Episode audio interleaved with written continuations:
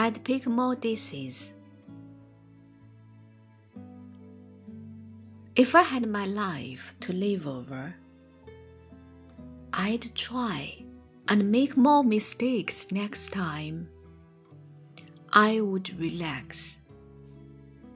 I would limber up. I would be sillier than I have been this trip. I know of very few things I would take seriously. I would be crazier. I would be less hygienic. I would take more chances. I would take more trips.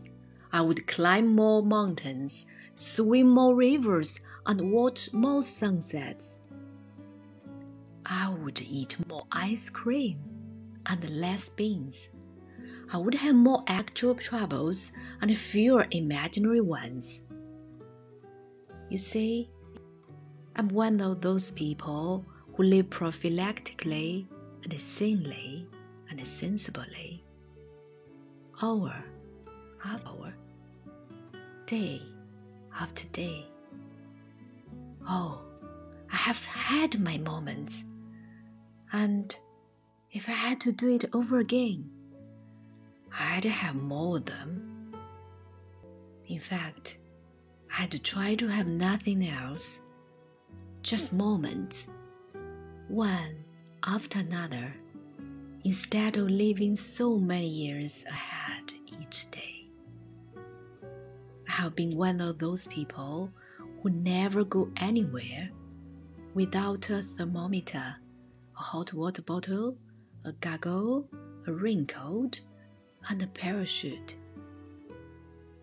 If I had to do it over again, I would go places and do things and travel lighter than I have.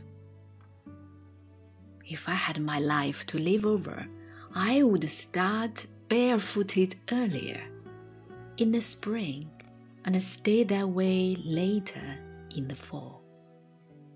I would play hooky more.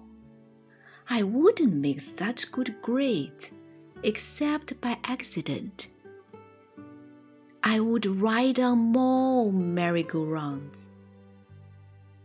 I'd pick more dishes